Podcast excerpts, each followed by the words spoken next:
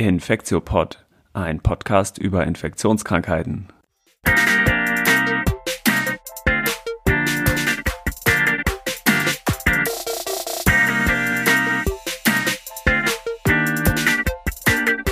Ja, willkommen zum 66. Infektiopod. Heute ist Dienstag, der 18. Januar 2022, der erste Infektiopod im ähm, dritten Jahr Infektiopod. Cool. Ähm, wir sind endlich mal wieder zu dritt zusammen. Mein Name Juhu. ist jetzt Jill Koch und wie immer sind Annette und Elena dabei. Hi. Hallo. Hallo. Ja, richtig gut. Ja, wir haben uns überlegt, nachdem wir jetzt doch einige Folgen ja auch schon non-Covid gemacht haben, dass wir jetzt mal wieder was zu Covid machen und vor allem etwas zu Omikron mal sagen müssen, weil irgendwie ist es jetzt seit Anfang November, mh, hm, haben wir alle sehr viel darüber gehört, aber wir wollen jetzt mal so ein paar Paper, die in den letzten Wochen dazu rausgekommen sind und etwas ausführlicher angucken. Und in einem ähm, etwas kleineren zweiten Teil haben wir dann nochmal ein Non-Covid-Paper. Da freue ich mich auch schon drauf. Genau, vielleicht fangen wir ähm, wie häufig einfach mal heute wieder mit den Zahlen an. Wir haben ja aktuell, ich glaube, es ist jetzt, ich habe jetzt zwar gar nicht mehr mitgezählt, ich glaube, es ist die fünfte Welle, oder? Die wir jetzt schon haben? Die Omikron-Welle? Die Dauerwelle. die Dauerwelle, genau. Und wir haben aktuell eine Inzidenz heute von 553 ähm, deutschlandweit, also so hoch wie noch nie zuvor. Ähm, genau, also es mhm. beschäftigt uns weiterhin und ich habe jetzt mal nochmal in den RKI-Daten nachgeguckt, weil uns ja doch auch mal der Anteil interessiert jetzt von Omikron zu Delta. Das ähm, Omikron löst Delta ja ab und ich habe jetzt Daten gefunden nur aus der ersten ähm, Woche dieses, in diesem Jahr und da war der Anteil von Omikron über 73 Prozent schon. Also mhm. ich denke, dass es jetzt schon deutlich höher liegt, ne? Wahrscheinlich schon. Was denkt ihr über 90 Prozent? Ja, ne? Ja, ich denke schon. Also in einzelnen Bundesländern sicherlich schon. Also Hamburg ist ja, glaube ich, mit Spitzenreiter. Wir sind ja, glaube ich, schon ein bisschen länger über, also ich glaube, bei uns gibt es wahrscheinlich fast nur noch Omikron, also weit über 90 Prozent. Sieht man ja auch an den Inzidenzen. Aber ich glaube auch, dass das im Moment ähm, dominiert, auch von der Dynamik her. Ja, ja, ist schon auch interessant, ne, dass jetzt so die äh, nördlichen Bundesländer vor allem so Spitzenreiter sind und ähm, die jetzt wirklich so auf zu Sachsen und, Bre und äh, Bayern so aufgeschlossen haben oder sie eigentlich überholt haben. Ne? Und jetzt vor allem Bremen ja Nummer eins und dann Hamburg irgendwie. Ja, echt irre. Ähm, ich glaube, das ist, das ist natürlich ein bisschen aus den skandinavischen Ländern ähm, runtergeschwappt. Und ich glaube auch, also unser Bürgermeister hat ja auch, ich glaube, vor ein oder anderthalb Jahren, der Tschentscher hat gesagt, die Pandemie wird in den Großstädten entschieden werden. Das fand ich ganz witzig. Und so scheint es ja im Moment zu sein, dass echt die Großstädte wirklich einfach die Inkubatoren im Moment sind mit den wahnsinnig hohen Inzidenzen. Also in Hamburg sind wir jetzt, glaube ich, gleich bei 1200 angekommen. Und in den Schülerjahrgängen bei den 5- bis 11-Jährigen habe ich heute gesehen, sind wir bei über 2000, bei einer über 2000er Inzidenz. Und das merkt man auch. Ne? Also das, die fallen ja um wie die Fliegen, um es jetzt mal ganz plakativ auszudrücken. Also es ist ja von überall hört man, ähm, dass da Leute krank sind, Kollegen, Freunde, Kinder. Das ist ja mhm. wirklich unausweichlich jetzt. Ne? Ja. Ja, ja, ich bin noch mal gespannt, wie sich das jetzt so weiterentwickelt, weil Anfang des Jahres war es noch so, dass das Altersmedian wo so bei 31 Jahren lag im Durchschnitt. Mal gespannt, wie sich das so weiterentwickelt, wenn wir dann auch die, wenn die Älteren sich infizieren, weil im Moment ist es ja schon so, dass man vor allem auf den Normalstationen die Patienten sieht und gar nicht so auf den Intensivstationen, ne? Ja, das passt ja eigentlich dazu, was man auch aus England gehört hat und so, ne? Dass das eher genau. der Fall ist. Hm. Ja, wohl auch, also auch aus England, aus den USA sieht man ja jetzt schon, dass die Intensivbelegungen so ein bisschen nachziehen. Ne? Also das ist, glaube ich, schon eine andere Dynamik als, als jetzt damals im ungeimpften Kollektiv.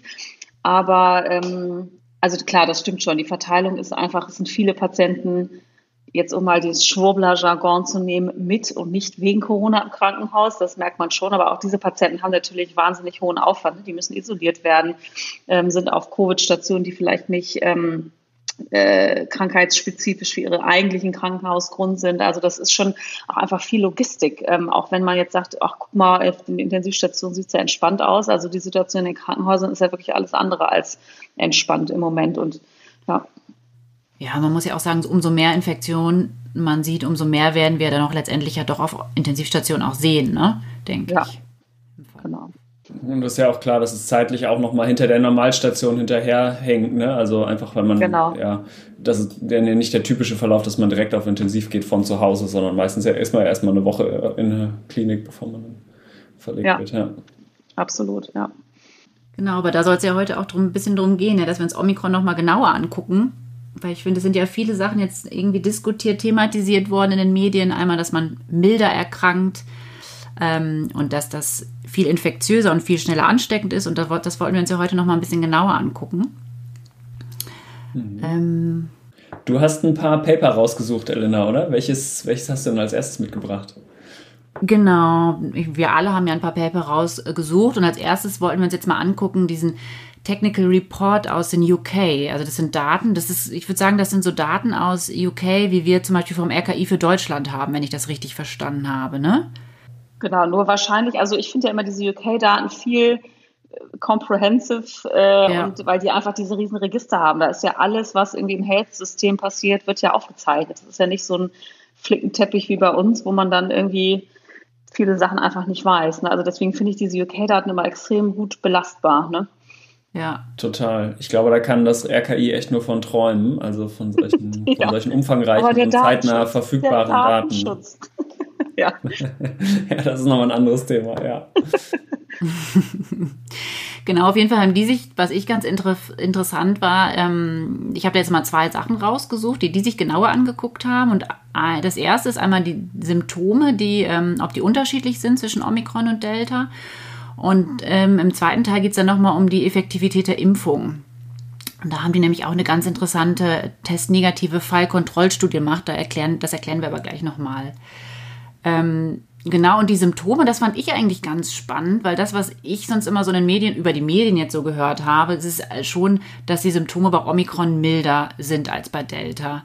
Und die haben sich jetzt mal hier die Fälle in England angeguckt im Dezember, also vom, vom 1. wirklich bis zum 28. Dezember und haben da gesehen, dass Omikron-Fälle in knapp 90 Prozent symptomatisch waren und die Delta-Fälle in knapp über 85 Prozent. Ähm, natürlich ist da jetzt nicht rausgerechnet, wer jetzt wie zum Testen gegangen ist. Dass diese Einflussfaktoren sind da nicht rausgerechnet worden. Aber da sieht man jetzt schon, dass beide einfach symptomatisch sind, gerade bei den Patienten, die sich testen gehen. Ähm, und in den Auswertungen zeigt sich, dass bei den Symptomen, die haben insgesamt 16 unterschiedliche Symptome wie Fieber, Husten, Durchfall, Halsschmerzen, Geschmacksverlust, dann ausgewertet. Und die hatten insgesamt ähm, 182.000 ähm, Fälle Omikron und 87.000 äh, Delta-Fälle. Und da hat man gesehen, dass eigentlich der Median der angegebenen Symptome gleich war bei beiden. Das fand ich ganz interessant. Aber was auffällig war, ist, dass Geschmacks- und Riechsverlust eher bei ähm, Delta war und weniger bei Omikron. Dafür hatten die Omikron-Patienten eher Halsschmerzen mehr als Delta. Und das ist ja auch das, wenn ich mich richtig erinnere, so die ersten Fälle, die aus Südafrika berichtet wurden, da war das auch schon so, dass es berichten wurde, dass es eher so Halsschmerzen waren, nicht diese klassischen Geschmacks- und Riechsverlust, was wir initial noch so eher als typisch für Covid ähm, beschrieben haben. Da kann ich mich noch dran erinnern, dass wir hier im Podcast auch mal darüber gesprochen haben, ganz am Anfang, so in Unterscheidung zu Influenza. Auf jeden Fall fand ich das jetzt ganz interessant, dass das sich anscheinend so verändert hat.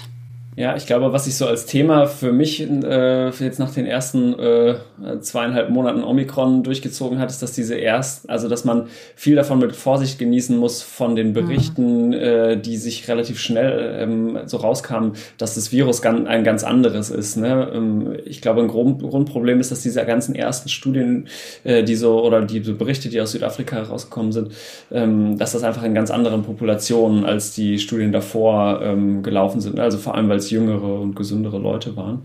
Und ja. ähm, das ist dann, das jetzt, glaube ich, ganz gute Daten für, ne, die das zeigen, dass es zum Beispiel jetzt in, in Bezug auf Symptome eigentlich mehr oder weniger gleich ist, bis auf eben äh, bei ja. Omikron etwas weniger Geschmacks- und Riechverlust und etwas mehr Halsschmerzen. Ja. Genau. Obwohl hier jetzt auch nicht das Alter angegeben wurde bei den Patienten. Ne? Das wäre auch vielleicht nochmal ganz interessant. Oder der Impfstatus, mhm. genau, das hatten wir gerade schon gesagt. Ja, ich glaube, das ist natürlich noch eine, die Frage ist, wie verändert sich die Krankheit nicht nur durch das Virus, was ein anderes ist, sondern auch durch das Geimpfte. Ne? Man kann natürlich auch vielleicht postulieren, also das hatte Drosten auch in seinem Podcast letzte Woche gesagt, dass die ähm, Impfdurchbruchspatienten eher einen Ticken früher symptomatisch werden nach Infektion und auch von ihrer Viruslast ja. ähm, ein bisschen schneller abfallen, sodass man vielleicht sagen kann, okay, da fängt gleich irgendwie, also jetzt mal weiß ich nicht, vielleicht ein bisschen plakativ, ne? aber es ist einfach die respiratorische Immunantwort ist einfach schnell und stark. Und dafür sind eben diese neurologischen ähm, Affektionen, wenn man jetzt sagt, Riech- und Geschmacksstörungen sind eben nicht so ausgeprägt, weil das Virus vielleicht gar nicht so weit kommt. Aber das ist vielleicht jetzt auch nur eine Theorie. Ne? Aber dass die ein bisschen schneller symptomatisch werden, das ja. hat man ja schon gesehen.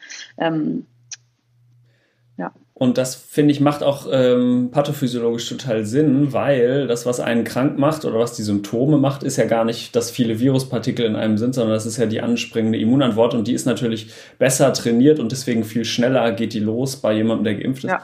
Wenn jemand wirklich ungeimpft ist und äh, tatsächlich bis jetzt noch nie mit dem Virus in Berührung gekommen ist, dann braucht das der Körper ja erstmal ein paar Tage, um überhaupt zu registrieren, dass da was los ist. Und ähm, genau, das ist, das ist so ein ganz wichtiger Unterschied ne, zwischen den Geimpften und den ungeimpften Infizierten. Okay, aber das eigentlich Spannende in dem Report war doch jetzt das nächste ähm, Kapitel, wo es nämlich um die Effektivität der Impfungen ging. Ne? Also nicht nur um so Surrogatparameter wie die Antikörperspiegel, sondern wirklich um die Effectiveness, das was sonst auch immer in den Phase 3 Studien von so Impfstoffstudien bestimmt wird. Ne? Ja. Ja, das fand ich auch interessant. Also die haben da so eine Test-negative Fallkontrollstudie durchgeführt. Da musste ich ehrlich gesagt auch nochmal genauer nachlesen, was das denn jetzt eigentlich genau ist.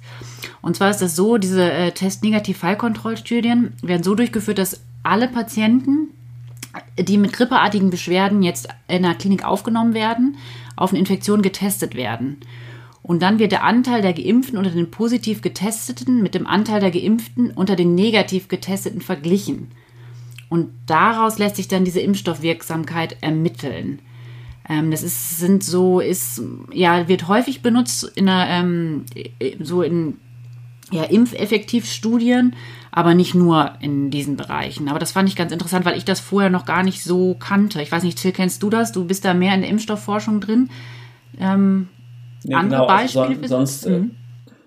Ja, genau. Sonst ist es oft ja auch so, dass eine ganz andere Bevölkerungsgruppe, die natürlich gut gematcht ist, aber dass, dass die nicht unbedingt aus der gleichen Gesundheitseinrichtung kommen, ne, die Leute, sondern äh, dass man einfach zwei Populationen vergleicht, äh, die einen geimpft, die anderen nicht geimpft. Ähm, ja.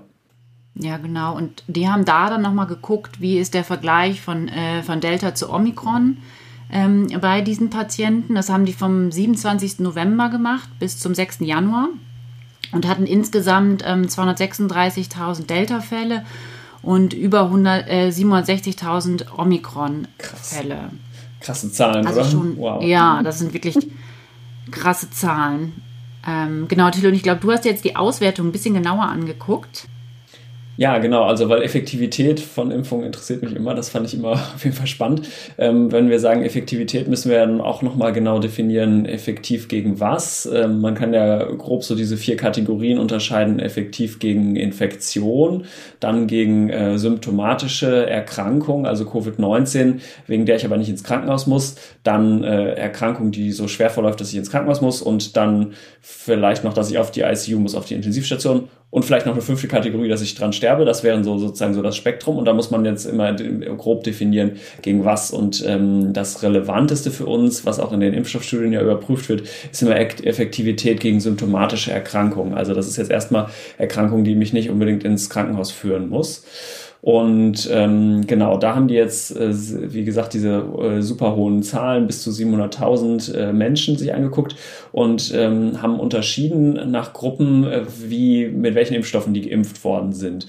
Ähm, das ist ja in UK gemacht worden, das heißt, da waren relativ viele drin, die ähm, äh, die, die beiden Prime-Dosen, also die ersten beiden Dosen mit AstraZeneca bekommen haben, aber es waren auch durchaus welche bei, die einen RNA-Impfstoff, also Pfizer oder Moderna bekommen haben. Und das, das das ist so ein bisschen die beiden Kategorien, die wir uns jetzt angucken. Und äh, den Boost, wenn Sie einen Boost bekommen haben, war das immer mit einem RNA-Impfstoff. Ähm, da haben Sie auch nochmal differenziert in Pfizer oder Moderna, aber da war nicht so ein Riesenunterschied.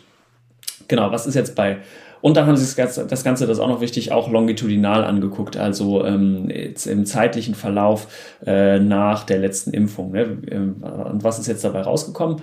Also fangen wir mal mit der Gruppe an, die nur zwei Dosen AstraZeneca bekommen hat. Da ist die Effektivität gegen symptomatische Erkrankungen, also gegen Covid-19, ähm, doch ganz schön abgefallen. Also von so äh, 50 Prozent ungefähr gegen Omikron, ähm, relativ kurz nach der Impf, nach den zwei Impfungen, ähm, dann auch fast null abgefallen. Ähm, wie viele Tage später ist das? Muss ich jetzt gerade nochmal nachgucken. Das waren jetzt sowas wie 100 Tage später, glaube ich. Äh, ja, nee, noch mehr, mehr als 25 Wochen später. So, genau. Das heißt, da war die äh, Effektivität eigentlich äh, praktisch weg, muss man sagen. Ne? Mhm. Gegen Delta war noch ordentlich was da, ähm, aber gegen Omikron war das praktisch weg, die Effektivität.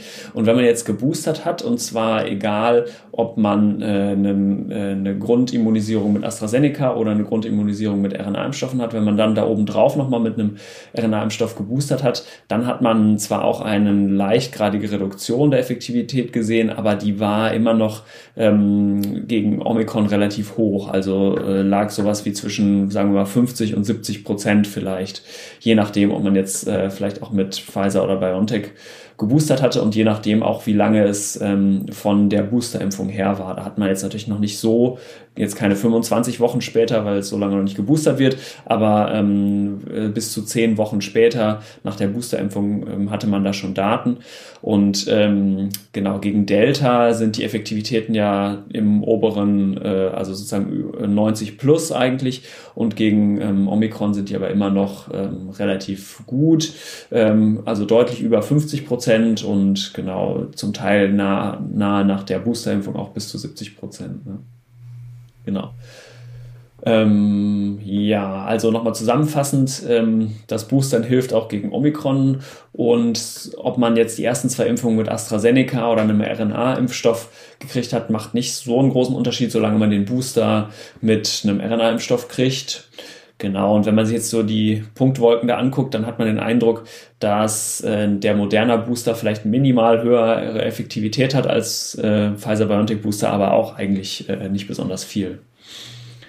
Genau, das heißt, das war die Effektivität gegen Erkrankung, also gegen Covid-19. Und dann haben sie sich auch noch Effektivität gegen Hospitalisierung angeguckt und da sah es eigentlich nochmal besser aus. Ähm, da war es nämlich so, dass die Gesamteffektivität von, ähm, von Booster-Vakzinierung ähm, gegen Omikron 92 Prozent betrug und dann im Laufe der Zeit abfiel, aber nur auf 83 Prozent, so nach äh, zehn Wochen nach der Boosterdosis. Ähm, das heißt, das war schon, war schon immer sehr positiv und dementsprechend nach einer Dosis oder zwei Dosen war es natürlich ein bisschen weniger. Aber wenn wir jetzt äh, uns merken, sozusagen Effektivität gegen Hospitalisierung, ähm, auch gegen Omikron, früh nach dem Booster noch über 90 Prozent und auch spät nach dem Booster immer noch über 80 Prozent, das ist schon wirklich, sind glaube ich gute News, ne? was Omikron angeht. Ja. Da muss man einfach sagen, das bestätigt nochmal, dass es wichtig ist, sich zu boostern. Ne? Ich finde, gerade wenn man hier aus diesem Report nochmal wirklich diese, also diese Grafik, in diesem Report sind so Grafiken, wenn man das sieht, finde ich, ist es schon eindrucksvoll, dass der Booster einfach nochmal ähm, deutlich die Effektivität stärkt. Ne? Das finde ich schon eindrucksvoll. Mhm. Und ähm, dass äh, der, diese Effektivität schlechter ist gegen sozusagen leichte Formen der Erkrankung, legt ja so ein bisschen nahe, dass sie auch vielleicht noch schlechter ist gegen alleinige Infektion. Und das deckt sich ja auch mit den Fallzahlen, dass die so explodieren, weil uns davor die Impfungen wahrscheinlich nicht eben nicht so, so gut schützen wie vor den schweren Verläufen. Ne? Ja. Ja, absolut. Und vielleicht kann man noch mal, ähm, es gibt ja dann auch äh, an, noch andere Reports aus England. Also da gibt es einen Report 50, der ist auch, der ist allerdings auch schon vom Dezember, wo es nochmal explizit um die Hospitalisierung auch nochmal geht von Omikron-Patienten. Ähm, und da ist eigentlich auch nochmal das genau bestätigt, was ihr gesagt habt. Ne? Also dass die Impfung eben die Hospitalisierung ähm, reduziert. Und da ist nochmal unterschieden, das fand ich ganz interessant, ob man sagt, die Hospitalisierung bedeutet Attendance at Hospital, also auch Vorstellung in der Notaufnahme zum Beispiel, ähm, oder tatsächlich ähm, Krankenhausaufnahme. Ähm, und da ist es so, ähm, dass geimpfte Patienten Delta versus Omikron äh, tatsächlich ein 40 Prozent geringeres Risiko haben, im Krankenhaus aufgenommen zu werden, wenn sie Omikron, ein Omikron-Impfdurchbruch äh, sozusagen haben. Also das ist natürlich auch schon mal ähm, sehr gut. Also es scheint sich doch so ein bisschen zu bewahrheiten, dass das wirklich leichtere Verläufe macht, dass die Impfungen funktionieren. Aber ich glaube, das Narrativ sollte eben nicht sein, wir müssen uns jetzt alle irgendwie ganz schnell ähm, durchseuchen, dann ist es vorbei, weil es eben doch noch schwere Fälle gibt. Und gerade in Deutschland haben wir halt echt ein Problem ähm, mit unserer, äh, mit doch einer relativ großen Impflücke, ne, die uns dann doch nochmal ähm, Probleme machen kann. Ja. Ja. Wobei sozusagen, ob, ob Omikron jetzt auch in Ungeimpften im Vergleich zu Delta mhm. in Ungeimpften leichtere Verläufe macht, das, das wissen wir noch nicht. Ne, das stimmt. Aber ja, äh, sicher ja. ist, dass, dass es auf jeden Fall in Geimpften äh, leichtere Verläufe, also auch Omikron deutlich leichtere Verläufe macht im Vergleich zu Ungeimpften. Ja. Genau, und ich glaube auch diese Vergleiche, ich weiß nicht, ob man die treffen kann. Also da hatte ich letztens auch einen anderen Podcast gehört, die haben halt gesagt, diese ganzen Vergleiche von Kollektivstudien, wo man jetzt, also gerade diese südafrikanischen Daten, ähm, ich weiß nicht, ob du den auch gehört hast, der Twift-Podcast von, ich glaube, letzter oder vorletzter Woche, wo sie dann auch gesagt haben, das sind halt einfach ganz andere Kollektive. Das sind halt die ungeimpften ähm, Jungen, das sind jetzt irgendwie auf einmal mehr Frauen als Männer und dann sind es irgendwie ganz viele Kinder und dieses kann man einfach ganz, ganz schlecht vergleichen, weil es so unterschiedliche, auch ungeimpfte Kollektive sind, die man jetzt, die jetzt betroffen werden. Also ich meine, wer ist denn jetzt noch ungeimpft? Also bei den At-Risk-Patienten sind es sicherlich die Minderheit. Ne? Das sind natürlich jetzt ähm, in der Regel eher jüngere oder eben die Kinder, die kleinen Kinder. Ne? Das habe ich mich, das nur so als eine Side, das habe ich mich auch letztens gefragt, wie macht man denn jetzt überhaupt, man kann wahrscheinlich gar keine Studien mehr machen in, in ungeimpften, uninfizierten, ne? weil wer, wer ist denn jetzt noch ungeimpft und uninfiziert? Da muss man unterm Stein gelebt haben die letzten zwei Jahre, also ist ja gar nicht möglich eigentlich. Ne? Also muss man auch die, das Studiendesign anpassen wahrscheinlich. Absolut, ja. Okay, dann gehen wir mal weiter zum nächsten Paper, oder? Ja, Gerne. Und zwar ähm, ging es da nochmal um äh, PCR-Messung, also um die Diagnostik in Bezug auf Omikron. Ne? Das hieß Viral Dynamics and Duration of PCR Positivity in the SARS-CoV-2 Omicron Variant. Und ist äh, von Harvard, glaube ich, oder? Von, von wo war das? Genau, das ist von Harvard. Ich fand das ganz interessant, ähm, diese Studie, deswegen habe ich das nochmal rausgesucht, weil ja auch viel diskutiert wurde, warum ist Omikron eigentlich, warum steck, stecken sich so viele an, warum bricht das jetzt so schnell aus? Und da war ja eine Theorie immer, oder ist eine Theorie, dass wir äh, eine viel höhere Viruslast haben in der Nase oder im Oropharynx. Und das wurde sich nämlich in der, dieser Studie einmal genauer angeguckt. Deswegen hatte ich die einmal rausgesucht, damit wir das vielleicht gleich nochmal so ein bisschen diskutieren können. Ähm, und zwar ist das eine longitudinale quantitative Realtime-PCR. Untersuchung, ähm, einmal aus der Nase und aus dem Oropharynx, die durchgeführt worden ist bei insgesamt, jetzt muss ich nochmal gucken, genau einmal 97 Infektionen mit Omikron und 107 Infektionen mit Delta. Insgesamt waren das über 10.000 Proben, die die entnommen haben und dann untersucht haben. Und zwar ist das beim, äh, in einer Kohorte beim NBA, also beim National Basketball Association Health Program, durchgeführt worden, von Juli bis Januar. Das fand ich irgendwie auch ganz, ähm, ganz cool. Das haben die sich ein bisschen genauer angeguckt. Ähm, und die wollten jetzt einmal untersuchen, ähm, wie lange die virale Proliferation ist bei diesen Patienten, dann wie hoch die Clearance Rate ist, also wie, ähm, wie hoch die Rate ist, dass das ähm, Virus sozusagen ähm, ja, Clearance eliminiert wird, sage ich jetzt mal und haben sich dann einmal den Viral Peak, also die, die höchste Konzentration vom, äh, vom Virus angeguckt und das dann verglichen zwischen Omikron und Delta. Und das fand ich eigentlich genau, ganz wobei, interessant. wenn du Viral Peak sagst, da geht es immer um, das ist jetzt auch bei dem anderen Paper, was gleich noch kommt, wichtig, da geht es immer um RNA-Kopiezahlen, ne? oder in diesem Fall genau. CT-Value, was ja sozusagen reziprok ist. Ne? Ja. Hm? Genau, ja, dann habe ich das, genau, so meinte ich das aber auch, dass man sozusagen, ähm, ja, eigentlich ist kann man doch auch vom CT-Wert sprechen, richtig? Ich würde, genau, vielleicht sagen wir sogar einfach eher CT-Wert. CT-Wert. Ähm, ja, genau. Genau, weil das, glaube ich, geläufiger ist. Ne? Genau, der CT-Wert ist vielleicht genau von Omikron und Delta. Und das haben die einmal verglichen.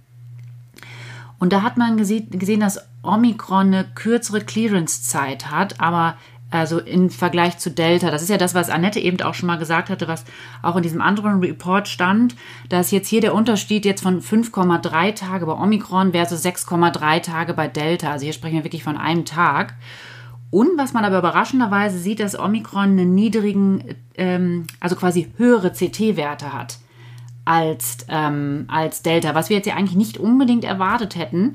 Und zwar sind die CT-Werte, da sprechen wir jetzt aber bei 23 bei ähm, bei Omikron und 20 bei Delta. Und ähm, das fand ich jetzt schon ein bisschen überraschend und interessant. Und man muss sagen, dass 50 Prozent der Patienten hohe CT-Werte hatte nach fünf Tagen. Also das quasi, das ist, finde ich jetzt, das heißt, ähm, die sind in dieser Studie davon ausgegangen, dass man unter einem CT-Wert von 30 als infektiös einzuschätzen war und darüber als nicht mehr infektiös. Das heißt, 50 mhm. Prozent der Patienten hatten so hohe CT-Werte, dass sie nicht mal als infektiös galten nach fünf Tagen bei Omikron. Und ich finde, das ist nochmal was Wichtiges auch hinter äh, für die Diskussion jetzt ähm, bezüglich der Quarantäne bzw. Isolation, muss man ja eigentlich sagen, bei den Patienten. Ne? Ähm, aber letztendlich muss man, sieht man halt anhand dieser Daten, wo natürlich wahrscheinlich noch viele andere Einflussfaktoren jetzt nicht rausgerechnet wurden, aber dass die Infektiosität nicht aufgrund der hohen Viruslasten jetzt ist. Ähm, oder die gehen in dieser Studie ja. jetzt nicht davon aus, dass es daran liegt. Und das ist eigentlich so die Quintessenz, ne? Ich habe mir das Paper vorher nicht ausführlich durchgelesen. Ich scanne jetzt nur gerade die Figure 1, wo in Rot Omikron und in Blau ähm, Delta dargestellt ist. Und ich muss sagen, so besonders unterschiedlich finde ich die Kurven jetzt eigentlich nicht. Also vielleicht ist das genau. sozusagen die Welle, bei, ist der Peak bei Omikron ein bisschen niedriger, also ein bisschen höhere CT-Werte oder ein bisschen weniger genau. RNA-Kopiezahl, aber so richtig unterschiedlich finde ich die eigentlich nicht. Ne? Nee, deswegen sage ich ja. Wenn also, ersten Blick drauf guckt. Ähm, bei Omikron sind es 23, bei Delta sind es 20. Also das sind jetzt wirklich, ähm, genau, wir sprechen jetzt nicht von unglaublich großen Unterschieden. Aber ich finde, was das Interessante ja. eigentlich ist, dass es nicht so ist, dass Omikron äh, niedrige CT-Werte, deutlich niedrigere CT-Werte hat als Delta und somit als infektiöser anzusehen ist. Und das fand ich eigentlich das Interessante ja. jetzt hier. Aber ja, du hast schon recht, ich finde, dass diese, deswegen habe ich die Zahl noch extra nochmal gesagt, weil das so ein geringer Unterschied ist. Ähm, aber letztendlich auch, wenn man sagt, es ist ungefähr gleich, Genau. Und deswegen kann man mhm. doch, ähm, ist es vielleicht doch dann das Immunescape Omikron, das dann die, die, die schnellere Ausbreitung macht. Das finde ich irgendwie ganz, ähm, fand ich interessant auf jeden Fall, dass die Studie nicht gezeigt hat, dass man eine sehr hohe Viruslast oder eine deutlich höhere Viruslast hat als bei Delta. Ich glaube, man muss schon sagen, da ist wahrscheinlich ja schon Confounded. Wir haben ja von Juli bis Januar geguckt und wahrscheinlich waren ja die Delta-Fälle eher so Juli bis Oktober, November und die Omikron-Fälle kamen dann ab November. Und ich habe gerade nochmal nachgeguckt, die NBA hat irgendwie im September verkündet, sie haben irgendwie 95 Prozent Vaccination Rate, weil sie auch alle mitzählen, die einmal geimpft worden sind. Ne? Also ich glaube wahrscheinlich, diese Omikron-Patienten waren mutmaßlich ja alle wahrscheinlich schon geimpft, die Delta vielleicht eher noch nicht. Aber ne? das ist nicht gematcht gewesen in genau, der Studie, oder? Genau. Ja. Das haben die aber auch hinterher äh, diskutiert. Dass die Immunität war, war also nicht war unbekannt sozusagen. Genau. Die haben jetzt nicht differenziert, wer war geimpft, wer war nicht geimpft, wer war wie häufig geimpft. Das muss man schon als genau anmerken bei der Studie. Ja, okay, das ist natürlich ein Major Drawback von der Studie. Ja. Okay. Ja, aber sehr interessant und auch, auch irgendwie krass, dass die auch so viele Daten haben. Also irgendwie, ich glaube, wenn man jetzt so gefühlt, wenn man jetzt mit 100 PatientInnen ankommt, da kann man ja gar nichts mehr publizieren, habe ich das Gefühl. Man braucht irgendwie noch drei Nullen mehr, sonst äh, bringt das alles man kann, man kann für Wobei, nee, stimmt nicht. Das, das coole Paper, was wir gleich besprechen, das sind, das sind auch mit 300 Proben nur, glaube ich. Also genau. Man kann auch gute genau. Paper mit wenigen Proben. Aber das passt jetzt okay, gleich genau. ganz gut dazu, ne? Wenn du da, damit einmal anfangen ja. magst mit dem Paper. Ja, wobei Weil das ja eigentlich ein kleines Paper habe ich Sorry, ein, ein kleines Mini-Paper habe ich noch, oder es ist, glaube ich, gar kein richtiges Paper, sondern nur eine kleine Veröffentlichung aus Japan habe ich noch, ähm, zu der Frage, wie lange man mit Omikron infektiös ist. Ähm, Hintergrund ist, dass jetzt ja in zahlreichen äh, Ländern, also zuerst USA und auch UK und Schweden, glaube ich, auch und so, ähm, die Dauer der Isolation mit, nach einer Omikron-Infektion verkürzt wurde und ja in Deutschland jetzt auch, vor allem für medizinisches Personal auf sieben Tage verkürzt wurde, ähm, weil, und ich glaube, es wurde zum Teil begründet damit, dass man eben in Studien gesehen hätte, äh, genau, dass die Clearance irgendwie etwas schneller geht, die Viral Clearance und so. Und dieser Report jetzt aus Japan hat deswegen relativ viel äh, Presse bekommen, weil er ähm, eindeutig gesagt hat, dass eigentlich, also die haben jetzt auch wieder nach viraler RNA nur geguckt, jetzt nicht nach infektiösen Viren, aber eben wieder nach diesen, äh, nach, mit PCR geguckt. Aber naja, auf jeden Fall haben sie geguckt, gesehen, dass der Peak bei Omikron ähm, in der Gruppe von Tag drei bis sechs am höchsten war nach, nach äh, Symptom Onset, also PSO hieß ähm, DP Days Post Symptom Onset, DPSO ähm, hieß das immer. Genau, und das äh, spricht so ein bisschen dagegen, die ähm, Isolation schon an Tag 5 eigentlich zu beenden oder nach fünf Tagen zu beenden. Ne? Ähm, Genau. Dann nach Tag 10 in, äh, genau, mutmaßlich Immungesunden waren das ja auch, ähm, haben sie dann allerdings auch äh, einen deutlichen, also an Tag 10 war die Viruslast äh, oder die RNA-Kopiezahl deutlich abgefallen. Ne? Aber das fand ich war nochmal ein wichtiger Beitrag zu dem Thema, ähm, sollen wir die Isolationsdauer verkürzen ähm, und ist die Clearance schneller oder länger bei Omikron? Okay, aber dann kommen wir mal zu dem äh, einem der Hauptpaper heute. Ne? Das heißt äh, Infectious Viral Load in Unvaccinated and Vaccinated Patients Infected with SARS-CoV-2 Wild Type, Delta and Omicron. Und kommt aus ein, ähm, einer Arbeitsgruppe aus der Schweiz, ist auch im letzten TWIF sehr ausführlich besprochen worden, aber wir wollten es jetzt trotzdem heute hier besprechen, weil es wirklich ein äh, cooles Paper ist. Ne? Das Besondere an diesem Paper ist nämlich, dass sie sich äh, im Gegensatz zu diesen ganzen anderen Studien, die wir jetzt schon zitiert haben, nicht nur die Viruslast anhand der ähm, PCR angeguckt haben, sondern wirklich auch eine Viruskultur und so ein anderes Essay, was sowas ähnliches ist wie ein Plug-Essay, ähm, angeguckt haben, wo es also wirklich um Infektiosität ging und das mit sehr guten Methoden ähm, gemessen haben. Und das ist eben ein wesentlicher Unterschied zu eigentlich den ganzen anderen Studien, die wir jetzt gerade zitiert haben, weil die haben zwar auch deswegen geht, da geht die Terminologie manchmal so ein bisschen durcheinander. Die haben auch von Viral Load gesprochen. Was sie aber gemeint haben, äh, sind immer diese CT-Values.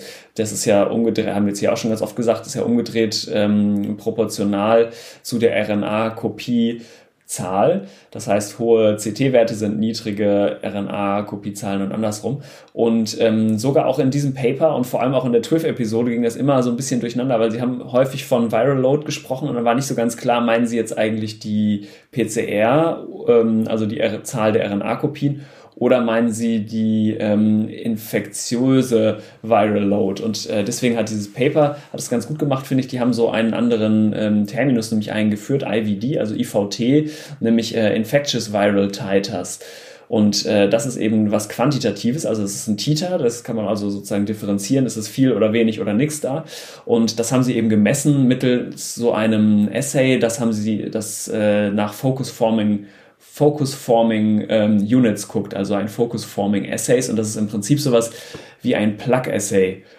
Ich will noch mal ganz kurz erklären, was ein Plug Essay ist, weil das so eine ähm, virologische Standardmethode ist. Da nimmt man ja äh, Zellen, ähm, und, und layert die in so einem Monolayer in eine Petrischale. Also man hat sozusagen, kann sich das dann unter dem Mikroskop angucken und man lässt sie so lange ähm, wachsen, bis es genau eine Zellschicht ist. Und das sind eben besondere Zellen, die ähm, von dem Virus, was ich untersuchen will, ähm, abgetötet werden. Das heißt, man kann jetzt nicht einfach irgendwelche nehmen, sondern man muss bei SARS-CoV-2 zum Beispiel Vero-Zellen nehmen. Das sind, ist so eine immortalisierte, also unsterblich gemachte ähm, Zelllinie aus einem bestimmten Affen, da von so Nierenzellen. Na egal, auf jeden Fall sind das Zellen, die, wenn sie mit SARS-CoV-2 infiziert werden, dann sofort absterben. Ja? Das heißt, man hat diesen Monolayer von diesen Vero-Zellen und da bringt man jetzt ähm, Viren in Lösung auf in verschiedenen Verdünnungsstufen. Und überall da, wo äh, Viruspartikel auf die Zellen treffen, lysieren sie diese Zellen, also machen die Zellen und die Nachbarzellen drumherum kaputt. Und dann entsteht ein Punkt, also so ein Plug eigentlich. Und äh, diese Plugs kann man erzählen. Ähm, entweder man macht es händisch, das ist ja äh, aufwendig und fehleranfällig, oder es gibt auch da Automaten für, oder man macht eben noch so ähm, äh, man kann auch Hilfsmittel machen, dass man ähm, mit so Farben arbeitet und dann das automatisiert ein, einlässt. Aber das heißt, das ist so die Grundidee und das Gute daran ist, dass man eben ähm, einen quantitativen Eindruck davon bekommt, wie viel noch infektiöses Virus da ist. Und das heißt natürlich jetzt auch noch nicht gleich, ähm, dass man das total übertragen kann auf, ist die Person dann ansteckend äh, für den Menschen, weil da geht es natürlich auch noch um andere, ähm, um andere Faktoren, wie, wie viel Viruspartikel sind in einem Tropfen und so weiter und so weiter. Aber es ist schon mal viel besser, als einfach nur ähm, RNA-Kopien zu nehmen, weil diese RNA-Kopien können ja auch einfach Bruchstücke von schon einem zerstörten Viruspartikel sein. Das äh, kann die PCR nicht detektieren, weil die eben sich nur kleine Schnipsel aus der RNA anguckt und nicht ähm, die Viruspartikel eben nicht mehr dann so ähm, ein zusammenhängendes ähm, Genom brauchen, wie jetzt in diesem Fall, um, um zu replizieren. Ne? Okay, und was, ähm, was die jetzt untersucht haben, waren ja die äh, nasopharyngealen Abstriche wieder von so ähm, über 300 Covid-PatientInnen und ähm, haben da unterschieden, einmal ungeimpft versus äh, geimpft. Das waren überwiegend mit äh, RNA geimpft, mit RNA-Impfstoffen geimpften Patienten ähm, und eben die verschiedenen, äh, die drei verschiedenen Virusstämme, also Wildtyp, Delta und Omikron. Und bei den letzteren beiden, also bei Delta und Omikron, ähm, zu der Zeit, wo die Samples gesammelt wurden oder diese Varianten grassierten, gab es ja schon die Impfungen, bei dem Wildtyp eben noch nicht. Aber deswegen haben wir von den, von den Gruppen Delta und Omikron eben sowohl ähm, un, ungeimpfte als auch äh, geimpfte Personen, die damit infiziert waren, also sogenannte Durchbruchsinfektionen. Genau, dann gehen wir jetzt einfach die, ähm, die Figures mal so voneinander durch. Darum kann man sich mal ganz gut durchs Paper handeln. Also in, in der ersten Figure haben sie mal gezeigt, dass ihres, dieses, ihr Essay, dieses äh, Focus Forming Essay, ähm, dass das äh, gut korreliert mit Viruskultur. Das muss ich jetzt auch noch mal ganz kurz erklären, mh, weil wenn ich äh, gucke, ob ich Virus in der Kultur anzüchten kann, ist das ja eigentlich ein qualitatives Essay. Also es gibt mir nur eins oder null raus. Also nur entweder ich äh, kann das Virus anzüchten oder eben nicht. Und es ist eben kein quantitatives, also ich kann keine Differenzierung mehr machen. Und das, dafür brauchten die sozusagen dieses äh, äh, Focus Forming Essay, was eben sowas ähnliches wie dieses Plug Essay, was ich gerade beschrieben habe, ähm, um eben sagen zu können, nicht nur, ähm, da haben wir noch überhaupt irgendwelche Mengen infektiöses Virus drin gefunden, sondern zum Beispiel bei der Person war es eben ganz viel oder bei, bei der Person war es ein bisschen weniger oder bei der dritten Person war es eben gar nichts. Ne? Das heißt, dieses äh, Quantitative an dem Essay ist wichtig und in dem ersten Teil haben sie einmal gezeigt, dass dieses Essay sozusagen gut funktioniert. Ähm, und das ist deswegen wichtig und auch in dieser, ähm, diesem Preprint mit so ausführlich aufgeführt, weil das eben noch nicht etabliert ist. Ne? Das ist jetzt eins der ersten Paper, die das so systematisch eigentlich seit Beginn der Pandemie äh, gemacht haben, dass sie wirklich nach infektiösen Viren geguckt haben. Gut, genau. Mm, und dann eine der wichtigsten Sachen ist eigentlich Figur 2. Da haben sie nämlich äh, gezeigt, dass es eine relativ schlechte Korrelation gibt zwischen dem ähm, RNA-Load, also ähm, oder CT-Value auch gesagt, und diesem IVT, also dem infektiösen viralen Titern. Und, äh, und zwar sowohl beim Wildtyp als auch bei Delta als auch bei, ähm, äh, bei Delta Breakthrough Infections und ich glaube auch bei Omikron. Ähm, Genau, und äh, es gab schon eine gewisse Korrelation. Also man kann, kann schon sagen, je mehr RNA-Bruchstücke drin sind, so ganz grob, desto mehr infektiöses Virus gab es auch.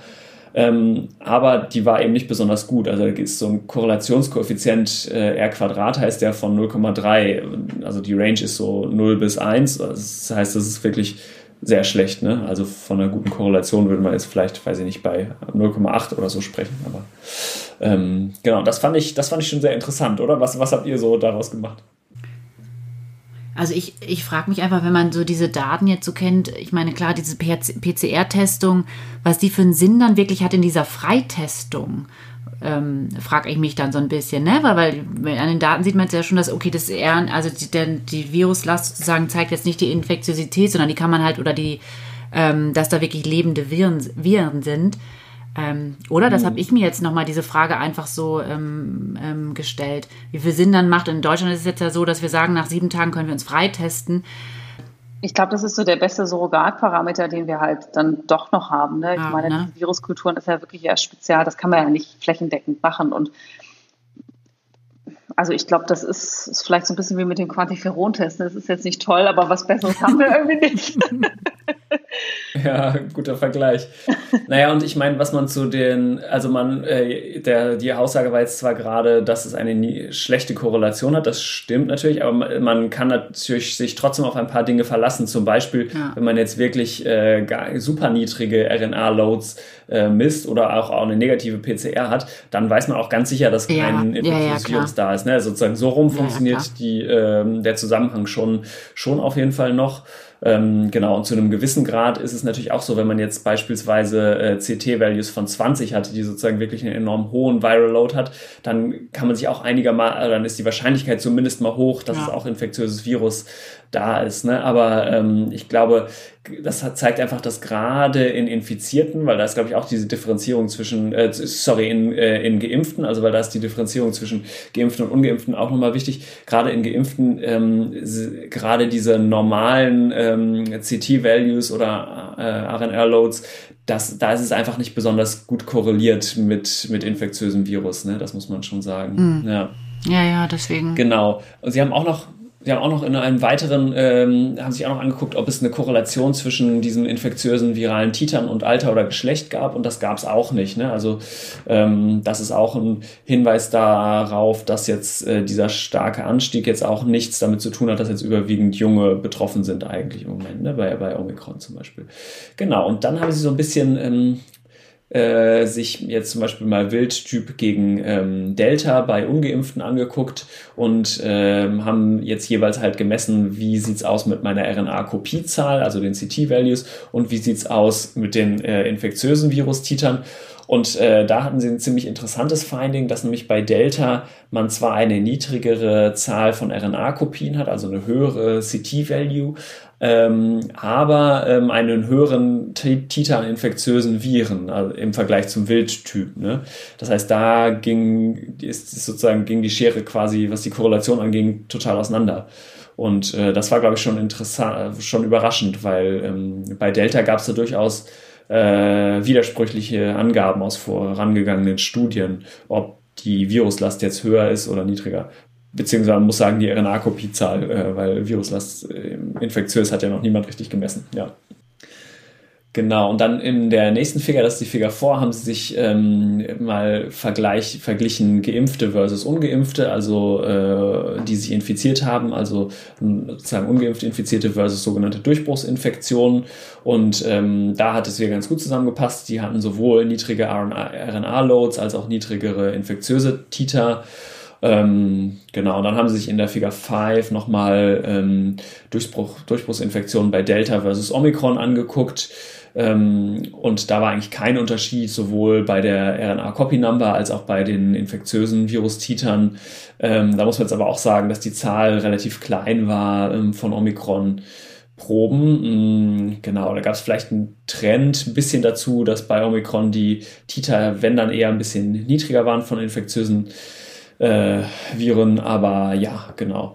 Auch das bestätigt eigentlich dieses Finding aus zwei Papern davor, was du, Elena, schon genau. gesagt hast, auch, dass genau. der wesentliche Vorteil von Omikron eigentlich die, äh, der Immune Escape ist und das ist auch der Hauptgrund, warum sich das im Moment so gut durchsetzt. Ne? Und das ist weniger jetzt irgendein ganz äh, Fitnessvorteil im Sinne von einer vermehrten Vermehrbarkeit oder längere Transmissibilität oder irgendwie sowas ist. Ne? Ja, interessant. Ne? Das ist ja irgendwie, was du vorhin schon sagtest, ne? man hört so viel, wenn sowas hochkommt und dann äh, verselbstständigt sich das so. Ne? Und es wird immer wieder diese Meldungen durchgegeben ähm, und wenn man es dann sich mal genauer anguckt, dann ist es, ist es gar nicht so unterschiedlich. Ne? Interessant. Ja, ja. ja. Ja, ich fand es noch krasser als jetzt bei den, bei den Viral Peaks und so fand ich es eigentlich bei den milden Verläufen, weil das war ja so, das kam ja in jeder Nachrichtensendung ja. eigentlich, kam irgendwie, ja, ja. nee, das ist jetzt so, äh, bei Omikron gibt es ja nur ganz milde Verläufe mhm. eigentlich. Ne? Und das ist ja, ist ja eigentlich mitnichten, mitnichten so. Also es, ja, genau. Ja, absolut. Was, was ich noch ganz spannend fand, da habe ich jetzt ähm, die Daten nicht mehr herausgesucht, aber das es hieß auch in einigen Publikationen, dass Omikron eher den oberen Bereich der Atemwege befällt und nicht so sehr die Lunge. Ähm, aber da muss ich sagen, ähm, da habe ich jetzt die Daten nicht heute für aufgearbeitet. Aber das fand ich irgendwie auch nochmal ganz interessant. Das können wir vielleicht nochmal im Hinterkopf behalten. Außer ihr wisst da jetzt gerade Näheres zu. Ich nee, glaube, ich das war nur ein Tiermodell tatsächlich. Also da, ja. Genau, ja. das waren Tier, genau, das waren nur, ja, ja, das waren Tiermodelle. Also man kann sagen, bei Hamstern zumindest ist genau. Aber genau. Aber es fand, ich finde es ja. ganz, ganz interessant, ne? weil doch die Lunge ist ja doch das, was letztendlich die Patienten dann wirklich so extrem ähm, klinisch schlecht werden lässt. Waren ne? geimpfte ah. Hamster oder ungeimpfte Hamster? genau. Das, ist das passt halt so gut zu der Erzählung tatsächlich. ja, ja. Nee, ich glaube, das, das ist nämlich auch, das, das, passt halt so gut in diese Erzählung von, es gibt so leichte Verläufe und es ist so viel genau. more transmissible, genau. weil sozusagen, wenn es nur oben repliziert und so. Aber wie gesagt, das ist alles mit sehr, genau. mit Vorsicht zu genießen. Ne? Ich glaube, Hamster, ich die werden auch. sogar auch gar nicht krank, ne? die kriegen nur das Virus, die werden gar nicht so. Was ja dann? So naja, genau, also das da würde ich ein Fragezeichen auf jeden Fall hintermachen. Ja. ja, ja, für manche Sachen äh, zumindest, ja. Hm. Eieiei. War das unser Covid-Teil heute für Omikron? Können ja versuchen, einen Omikron-Fazit zu ziehen. Schon, ne? Schön ist nicht. das ist mein Fazit. das ist ein gutes Fazit, ja. Genau. Na, ich würde mal sagen, also, dass die, diese ganzen Studien jetzt ja schon wirklich gezeigt haben, ich wiederhole es einfach nochmal, dass ähm, der wesentliche Vorteil von Omikron gegenüber Delta jetzt aus Sicht der Viren gesprochen ist, dass sie diesen Immune Escape machen können und dass ganz viele andere Dinge, insbesondere was den klinischen Verlauf angeht, ähm, dass man da, glaube ich, ein großes Fragezeichen hintermachen muss, ob das wirklich unterschiedlich ist. Ne? Oder bis zum Beweis des Gegenteils würde ich erstmal davon ausgehen, dass es gleich ist oder es keinen Unterschied gibt. Ne? Genau, ich glaube, was man auch nochmal sagen muss, ist, dass die Impfungen ähm, sehr gut funktionieren, ähm, dass auch zwei Impfungen immer noch gut vor schweren Verläufen schützen, aber dass die Boosterimpfung wirklich nochmal einen ordentlichen Booster ähm, im Gesamtschutz vor Krankenhausaufnahmen und vor schweren Verläufen ähm, bietet. Ne? Und dass jetzt diese, dieses Narrativ von die Impfungen wirken nicht mehr, wir stecken uns trotzdem an, ist natürlich Quatsch, weil durch die Impfung ist man sehr, sehr, sehr gut geschützt davor, von Covid richtig krank zu werden. Also ich glaube, das ist, ähm, ich gerade gehört von einem Kollegen, der hatte, ähm, der hatte auch dann eine Patientin und dann ähm, war eben dieses Jahr die Impfung funktionieren doch gar nicht mehr. Also ich glaube, das muss wirklich nochmal klar kommuniziert werden, dass die Impfungen extrem gut mhm. funktionieren ähm, und dass die äh, extrem gut einfach auch das, den Individualschutz eben ähm, bieten. Und es ist vielleicht, die sterile Immunität ja. ist wahrscheinlich jetzt eine Wunschvorstellung. Das ist, ähm, glaube ich, äh, verschütt, also verloren gegangen. Das, das werden wir nicht erreichen mit der Impfung. Aber der individuelle Schutz ist extrem gut. Ne? Ja. Also dem Fazit würde ich mich anschließen. Würde ich auch sagen, Impfen schützt. Ja, mir fallen jetzt noch gerade so ein paar andere Sachen ein, die man eigentlich auch nochmal bei Omikron erwähnen muss, die ich jetzt nicht irgendwo gelesen habe, sondern eher so in meinem Umfeld gehört habe. Und zwar haben durchaus Leute mir ernsthaft gesagt, ob man, ob man sich nicht jetzt absichtlich mit Omikron infizieren ja. sollte. Und ich meine, da schlägt ja. man als Arzt, als Ärzte natürlich nur die Hände über den Kopf zusammen. Also es ist wirklich überhaupt gar keine gute Idee, glaube ich, sich absichtlich äh, mit so einem äh, Virus zu infizieren, aus verschiedensten Gründen. Also sozusagen, man kann sich das auf einer gesellschaftlichen Ebene argumentieren, dass äh, natürlich je mehr Virus repliziert, dann auch immer neue Varianten entstehen und so weiter.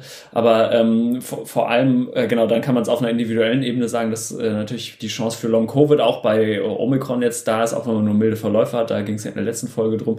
Ähm, und, und vor allem, dass die Impfung tatsächlich ja besser schützt, nach allem, was wir wissen, auch als eine erneute äh, Omikron-Infektion. Und als viertes vielleicht noch, dass äh, die nächste Variante, die ja bestimmt auch in wenigen Monaten schon um die Ecke kommen wird, ähm, dass uns davon wahrscheinlich und die Omikron dann auch nicht mehr gut schützen wird, die Infektion damit. Ne? Also ist alles äh, genau unterm Strich wirklich keine gute Idee. Ne? Ja, und man muss auch sagen, wenn man halt der eine von einer Million 20-Jährigen ist, der stirbt, ist halt auch blöd, ne? Also das ist wirklich einfach äh, russisch Roulette, ja. ne? Also ähm, und ich glaube auch, also und ich meine, man sieht es an den Leistungssportlern, ne? die ganzen Fußballer, die jetzt irgendwie wochenlang ausfallen, weil sie einen Leistungsknick haben. Ne? Die waren natürlich auch nicht richtig krank, aber die können, sind halt nicht 100% leistungsfähig. Mhm. Also das ist schon einfach eine ordentliche Viruskrankheit, vor der man sich halt echt schützen kann. Also das hat Drosten auch so schön gesagt, wer sich, wer einigermaßen vernünftig ist und sich nicht impfen lässt, da weiß man irgendwie auch nicht mehr, was man noch erklären soll. Ne? Das ist eigentlich, gibt es überhaupt kein Argument dagegen. Ja. ja, gut, wie dem auch sei. Gut. Super, das war jetzt unser äh, großer, langer Omikron-Blog. Aber jetzt kommen wir noch zu einem Non-Covid-Thema. Non-Omikron wollte ich schon sagen. Non-Omikron, Non-Covid, hurra! Genau, und zwar ähm, äh, hat das relativ äh, große Wellen geschlagen, also in der, in der wissenschaftlichen Community, aber das hat, glaube ich, auch in ein, zwei Zeitungen geschafft, diese Publikation. Das ist im Lancet erschienen ähm, und nennt sich Longitudinal Analysis Reveals High Prevalence of Epstein-Barr Virus Associated with Multiple Sclerosis. Hallo. Ähm, und da geht es um eine ganz, ganz. Ich glaube sogar in Science, oder? Ist das erschienen? Also noch, noch krasser Entschuldigung, als ja. Science, du hast völlig recht, genau, also es ist in Science. Genau, und das ist äh, eine ähm, riesige Untersuchung, die nochmal der schon bekannten Assoziation von Epstein-Barr-Virus-Infektionen mit ähm, Auftreten von multipler Sklerose ähm, dem sozusagen auf die Spur gegangen ist. Und einmal vielleicht noch um äh, Epstein-Barr-Virus ist ja ein humanes Herpesvirus, was als akute Erkrankung äh, das berühmte pfeifersche Drüsenfieber macht, also eine fieberhafte Erkrankung mit Lymphknotenschwellung und vor allen Dingen ähm, Tonsillen, also Mandelentzündung äh, im weiteren Sinne betrifft, vor allen Dingen Adoleszente und erreicht irgendwann auch eine Durchseuchung von ungefähr 95 Prozent. Also fast jeder Erwachsene hat EBV schon mal durchgemacht in seinem Leben. Und das vielleicht ein bisschen besonderer an EBV ist, wenn man diese Erkrankung durchgemacht hat, persistiert das Virus, also das Virus verbleibt in B-Zellen, also in B-Lymphozyten und ist bereits jetzt mit einer Reihe von Erkrankungen assoziiert, die im späteren Verlauf dann auftreten können. Das sind ähm, bestimmte Arten von Lymphdrüsenkrebs, Hodgkin-Lymphome, das sind ähm, Lymphknotenkrebserkrankungen, die nach Transplantation auftreten, sogenannte Post-Transplant Lymphoproliferative Disorders. Ähm, es sind gewisse Nase, also gewisse Tumoren im Nasopharynxbereich und gewisse Schleimhautulzera, die auch so eine Art Lymphknoten, also Lymphkrebs sind. Also es gibt schon ein paar Erkrankungen, die klar assoziiert sind mit EBV und es gibt auch schon länger ähm, Überlegungen oder auch Assoziationen, dass eben EBV eine MS triggern, auslösen oder einen Schub auslösen kann als Viruserkrankung. Und MS nochmal ist die Multiple Sklerose. Ähm, das ist eine Erkrankung, die ähm, das zentrale Nervensystem betrifft, also das äh, Gehirn, wo es zu einer ähm, entzündlichen Schädigung der, ähm, der Schutzhülle der ähm, der Nerven kommt. Und äh, es gibt verschiedene Formen, wie die MS auftreten kann. Es gibt einmal diese schubweise Auftreten, wo es immer wieder zu ähm, Symptomen kommt, die dann wieder weggehen. Es gibt chronisch progrediente Verläufe, wo eigentlich sozusagen man immer, immer kränker wird.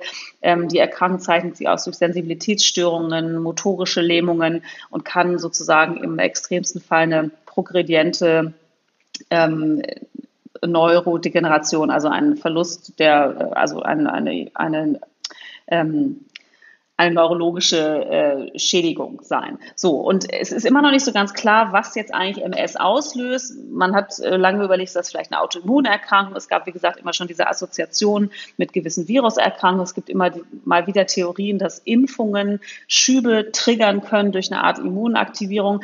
Und was die Kollegen eben jetzt gemacht haben, ist, die haben sich eine riesen Kohorte genommen, und zwar waren das ähm, waren das äh, die, die US-Armee. Ähm, die haben äh, sich ein Kollektiv angeguckt von ähm, Soldaten über 20 Jahre, 1993 bis 2013, über 10 Millionen ähm, Individuen. Und das Gute an diesem Kollektiv ist, dass die alle zwei Jahre ein Serum-Screening bekommen auf HIV, also why ever nur HIV, aber auf jeden Fall kriegen diese ganzen Soldaten alle zwei Jahre einen HIV-Test. Und das Serum wird aufbewahrt. Das heißt, es gibt also über Jahre hinweg äh, serielle Serumproben von jungen Leuten, die irgendwo gestort werden. So, und man hat sich dann also dieses Kollektiv angeguckt und hat festgestellt, es sind äh, 955 neue äh, Patienten, also neue Diagnosen von MS in diesem Kollektiv aufgetreten. Und man hat sich für diese 955 ähm, dann die Seren kommen lassen, drei Serumkontrollen vor der Diagnosestellung. Ähm, und das gematcht mit ähm, Patient, äh, mit äh, Soldaten im gleichen Alter, gleichem Geschlecht, gleicher Race, ähm, auch gleichem Branch of Military Service, also Navy, Air Force und weiß ich nicht, Bodentruppen oder was es da noch gibt. Und auch, dass die Zeit, der Zeitpunkt der Blutentnahme ungefähr gleich war. So, man hat dann also am Ende ähm, 800 MS-Fälle mit verfügbaren Serologien rausgefunden und knapp 1600 äh, Kontrollprobanden ähm, ähm, sich dazu rausgesucht. Ähm, was man als erstes Finding schon mal hatte, ist, dass von diesen 801 Fällen gerade mal einer EBV negativ war, EBV seronegativ. Also da war schon mal irgendwie wow. das ja. erste Finding. Ne? Das entspricht, ist natürlich jetzt nicht weit weg von 95 Prozent durch Seuche. Man muss aber natürlich sagen, dass dieses Soldatenkollektiv halt auch eher Jüngere waren. Also ich bin mir nicht sicher, wie da die Durchseuchung normalerweise ist in dem Alter, aber sicherlich nicht bei irgendwie knapp 100 Prozent. Mhm. Ähm, und was man dann geguckt hat, wie viel von den ähm, Patienten, sowohl von den MS-Patienten als auch von den Kontrollpatienten waren zur Baseline-Serumkontrolle EBV seronegativ. Und da hat man also gesehen, von den Also das ist die erste Probe, die man von denen hatte. Die erste Probe, ne? die man von denen hatte, genau, sozusagen bei Armee-Eintritt. Ähm, und da hat man gesehen, dass 35 der 800 MS-Patienten seronegativ waren und 100 der 1600 ähm, Kontrollen. Und man hat sich dann über diese seriellen Serumproben ähm, angeguckt, wie viele von den Patienten haben im Verlauf EBV bekommen. Und was man da gesehen hat, ist, dass von diesen 35 seronegativen MS-Patienten 34 serokonvertiert sind, also fast äh, 100 Prozent. 97 Prozent, um genau zu sein. Aber in der Kontrollgruppe, die ja wirklich genau gematcht war, waren es eben nur die Hälfte, waren es 57 Prozent. Also da hat man schon mal gesehen, jemand, der MS entwickelt, mhm. serokonvertiert deutlich häufiger. Man hat dann nochmal geguckt, ah, ist das vielleicht irgendwie so ein allgemeiner Virusinfekt, hat sich dann nochmal ähm, ein anderes Herpesvirus angeguckt, nämlich CMV, was so in der Alters, ähm, im Altersbefall in Anführungsstrichen ähm, und auch in der Übertragungsmodus ähm, EBV sehr ähnlich ist. Also das auch häufig junge Adoleszente, eher noch ähm, vielleicht Kinder und wird auch über Tröpfcheninfektionen übertragen. Ähm, und dort hat man keinen Unterschied gesehen. Also da sind sozusagen Patienten, die später MS entwickelt haben und Patienten, die keine MS entwickelt haben, in gleicher Rate serokonvertiert. Also das war schon mal eine relativ starke Assoziation. Und was ich dann aber wirklich noch ganz cool fand, dann haben sie noch andere Sachen gemessen. Und zwar gibt es einen ähm, Marker für, für so eine neuroaxonale Degeneration, also für Schädigung von diesen, von diesen Myelinscheiden, den man im Serum messen kann. Das nennt sich Neurofilament Light Chain. Ähm, und schon vorbeschrieben in anderen Arbeiten hat man gesehen, dass ähm, dieses, dieses, diese Light Chain ungefähr sechs Jahre vor Diagnose der MS so langsam im Serum hochgeht, sozusagen als Frühmarker einer Entwicklung einer MS. Ähm, und interessant, im Studienkollektiv hat man jetzt gesehen, dass dieser Anstieg der, dieser, dieser Light Chain zeitgleich mit der EBV-Serokonversion stattgefunden hat in den Patienten, die später eine MS entwickelt haben. Und das fand ich auch sehr, sehr interessant. Da hat man nämlich gesehen, wie gesagt, dass das ungefähr sechs bis sieben Jahre vor Diagnosestellung der MS eben zeitgleich dieses, dieses, dieses, äh, diese Lightchain hochgegangen ist ähm, und dann Zero konvertiert wurde.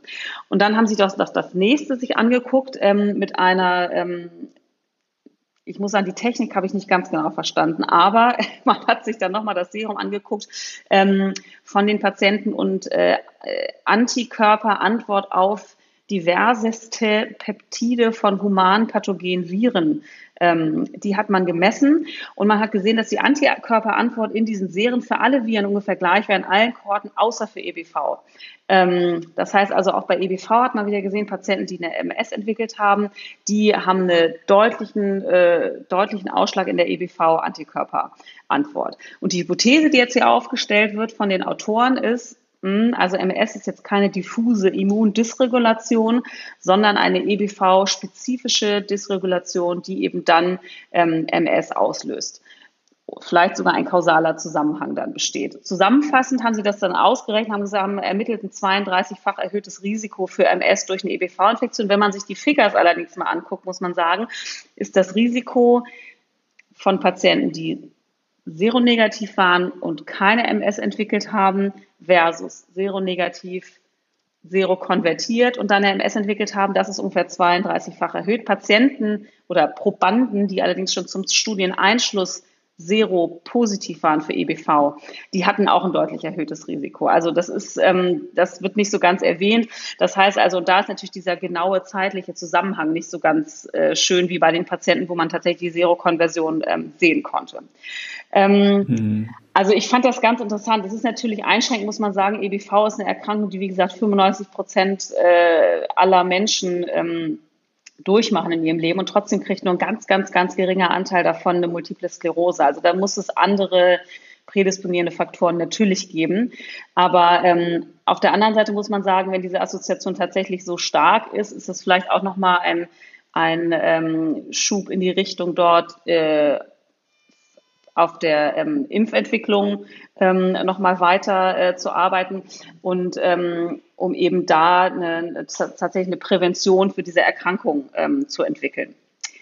Eine Sache habe ich vergessen, die, was, was noch so ein bisschen diese Theorie unterfüttert, ehrlicherweise, dass eine der wichtigsten und wirksamsten Therapien für die MS ein CD20-Antikörper ist. Und die CD20-Antikörper, die ähm, sozusagen depletieren die zirkulierenden B-Zellen, was ja das Reservoir für EBV ist. Also auch das unterstützt diese Theorie, dass sozusagen EBV ähm, der Trigger ist für, für eine Multiple Sklerose. Also ich fand das extrem spannend und die Stärke dieser Studie ist, glaube ich, einfach wirklich diese, diese, ähm, dieses Riesenkollektiv und die Stärke des relativen Risikos, was die Kollegen äh, da ermittelt hatten. Also sehr interessant, ähm, fand ich, muss man sagen. Was mich was mich interessieren würde, ich habe die Studie jetzt ehrlich gesagt selber nicht gelesen, deswegen würde mich interessieren, haben die diskutiert, wie diese Kausalität ähm, stattfinden kann? Also ist es jetzt zum Beispiel, dass EBV möglicherweise direkt die Myelinscheiden ähm, äh, da, sag ich mal, infiziert oder verändert oder über die ähm, veränderten B-Zellen,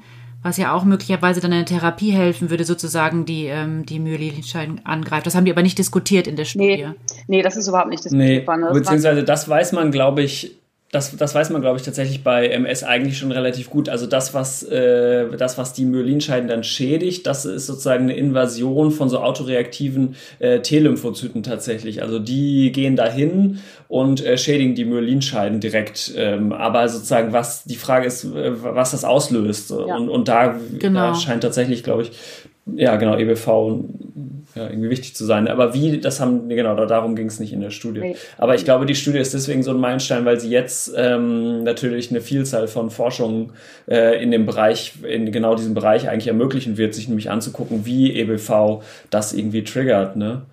Ja, ich wollte noch eine Ergänzung zu diesen Antikörpern machen, die du erwähnt hattest. Das ist nämlich echt ganz spannend, weil da geht es äh, um Peptide und das ist eigentlich was, was man sonst eher vor, aus, aus der Forschungsseite ähm, kennt, wenn man sich T-Zellen zum Beispiel anguckt. Also Peptide sind ja kleine äh, Proteinschnipsel sozusagen und man kann ähm, äh, sozusagen, wenn man jetzt im, im Labor forscht, kann man sich Peptide von verschiedenen Viren bestellen im Internet einfach und äh, das ist dann sozusagen ein Virus, was jetzt ähm, äh, sagen wir mal 1000 äh, oder 1400 Aminosäuren oder so vielleicht hat. Bei SARS-CoV-2 sind es ja äh, 1273, kann man sich immer mit dem äh, RNA-Impfstoff äh, Abkürzung ganz gut merken. Genau, aber auf jeden Fall ähm, diese 1273 Aminosäuren kann man dann ähm, sozusagen zerhacken in Peptide, das heißt in Aminosäure-Schnipsel, ah, jetzt sagen wir mal 10 bis 15 ähm, äh, Länge und die sind dann so immer so überlappend, weil sonst kann man sozusagen an den Enden, hat man Schwierigkeiten, das zu messen. Egal, auf jeden Fall. Und äh, dann guckt man sozusagen jetzt in diesem eigentlich äh, auf welche, wie viele Peptide jetzt die T-Zellen reagieren oder in diesem Fall, das fand ich jetzt auch interessant, kann man es anscheinend auch äh, Antikörper ähm, sich angucken, wie gegen wie viele verschiedene Bereiche. Genau, das war eben das Besondere daran, dass ähm, bei EBV im Gegensatz zu diesen ganzen anderen Viren, die sie noch gemessen haben, äh, eben unglaublich viele Bereiche ähm, durch Antikörper erkannt wurden. Das heißt, da äh, ist vermutlich eine sehr äh, genaue Auseinandersetzung hat da stattgefunden ja. mit EBV ne, in dem Immunsystem. So. Genau. Ach, sehr interessant. Jetzt habe ich auch noch mal was gelernt. Siehst du mal? sehr schön. Ja, ja cooles also das, Paper. Ja, ja das, das hat, glaube ich, einen Splash gemacht auch. Ne? Das war ich. Ja. Mhm. ja. Super. Fand ich auch. Spannende Literatur heute. Ja. Ja, ich glaube dann, ähm, it's a wrap. ja, die Fundstücke der Woche, ne? Fehlen noch. Soll ich mal anfangen? Ich habe ja. Einen. Ja, gerne. Ich habe ähm, hab eins, ähm, das ist für den geneigten Alkoholiker unter uns sehr zu empfehlen. Ähm, und zwar, ähm, also ich bin ja ein leidenschaftlicher Craft-Bier-Trinker, muss ich jetzt mal hier an dieser Stelle zugeben. Und äh, was äh, mein lieber Mann und ich entdeckt haben tatsächlich, ist, dass es ähm, eine so kleine Zapfanlagen gibt, wo man, ähm, das, die sind auch nicht besonders teuer. Du jetzt bitte mich nicht auslachen. Das war ein deutlicher Gewinn meiner Lebensqualität in dieser traurigen Zeit. Nein, das muss sich keiner Sorgen machen. Also, das nennt sich Bierwolf, also Bier, Bär, Wolf, ne? W-U-L-F, können wir auch verlinken, sehr gerne. Ich bekomme keine Provision. Und da kann man auf jeden Fall so eine kleine Zapfanlage bestellen und sich dann so Patronen mit ähm, Bier, die man, das sind zwei Liter, also das ist tatsächlich, und das hält auch ein paar Tage, das muss man nicht alles auf einmal austrinken, aber so dass man dann für einen relativ günstigen Preis, das kühlt dieses Ding auch, frisch gezapftes Bier zu Hause trinken kann. Es gibt nicht alle Biere in diesen Patronen, aber es gibt ein paar sehr leckere Craft-Biere und noch so ein paar andere und ich fand es toll. Also ich habe es neu entdeckt und bin sehr begeistert, muss ich sagen. Ich bin äh, kein regelmäßiger Alkoholtrinker. Nochmal wo, ganz wo klar. Was? wo habt ihr das gefunden, Annette? Das gibt's online zu bestellen. Online tatsächlich. Also man kann auch leider diese Patronen nur online bestellen. Das ist so ein bisschen, bisschen blöd. Aber ähm, also ich fand es so ganz, ganz witzig. So. Klingt ein bisschen wie so ein Espresso-Kapseln für Bier. Hm? Das ist aber Pfandkapseln. Pfandkapseln. Ah, okay. Nicht aus Aluminium zum Wegwerfen. Nein. Sehr gut, sehr gut. Also umweltfreundlich ist es trotzdem nicht. Das wahrscheinlich, äh, ja. Oder man muss doch selber brauen. Na gut. Cool. Soll ich weitermachen? Ja. Ich habe auch etwas nicht-medizinisches mitgebracht und zwar ähm, den neuen Comic von äh, Liv Stromquist. Ich hatte schon mal eins von ah. der empfohlen, glaube ich. Und ja, ähm, genau, die hat ein neues, das heißt im Spiegelsaal. Ähm, das fand ich auch wieder ganz cool. Ich habe es noch nicht komplett durchgelesen, aber es geht um so Schönheitsideale und so. Sehr, wie immer sehr amüsant. Die ersten ähm, Comics von ihr gingen da, die waren immer so ein bisschen mehr philosophisch-historisch noch. Und äh, jetzt das letzte, genau, da geht es immer mehr um so ein bisschen Social Media und so Celebrities und so. Kann ich manchmal we vielleicht weniger folgen, aber ich fand es trotzdem gut. ja. Ah, super, das ist ein guter Tipp für mich. Ich kenne die ersten Was Bücher nämlich auch schon. Ich habe ähm, hab auch ein Buch, aber ich habe ein bisschen anderes Buch und zwar heißt das Muße vom Glück des Nichtstuns äh, von Ulrich Schnabel. Kann ich sehr empfehlen. Es ist ein Buch, ähm, ja, wo es einfach mal darum geht, nichts zu tun und das ist auch ganz gut ist und nicht die ganze Zeit nur immer hyperaktiv zu sein und alles zu machen und wie wir hier bis abends spät Podcast machen, sondern einfach mal nichts tun. Und was ich besonders schön finde in dem Buch, was empfohlen wird, ist der Mittagsschlaf. Denn wenn ich mal Zeit habe und Ruhe, mache ich das ganz gerne. Und das wird in diesem Buch doch wirklich empfohlen, dass man das mal macht. Das fördert die Kreativität. Ähm, genau, und auch ich, die Ich leide gerne mal meine also Kinder aus, dann kann ich auch mal mit dem Schlaf machen. Okay. das kann ich sehr empfehlen. Ähm, genau, hat gute, gute Anregungen auch so zum Nachdenken, das Buch. Finde ich gut. Cool. Danke für den Tipp. Gucke ich auch mal rein. Super, dann haben wir es geschafft, ne? Ja, schön war's. Alles klar. Endlich wieder eine Covid-Folge. Bis zum nächsten Mal. Macht's gut. Bis bald. Ciao. Tschüss.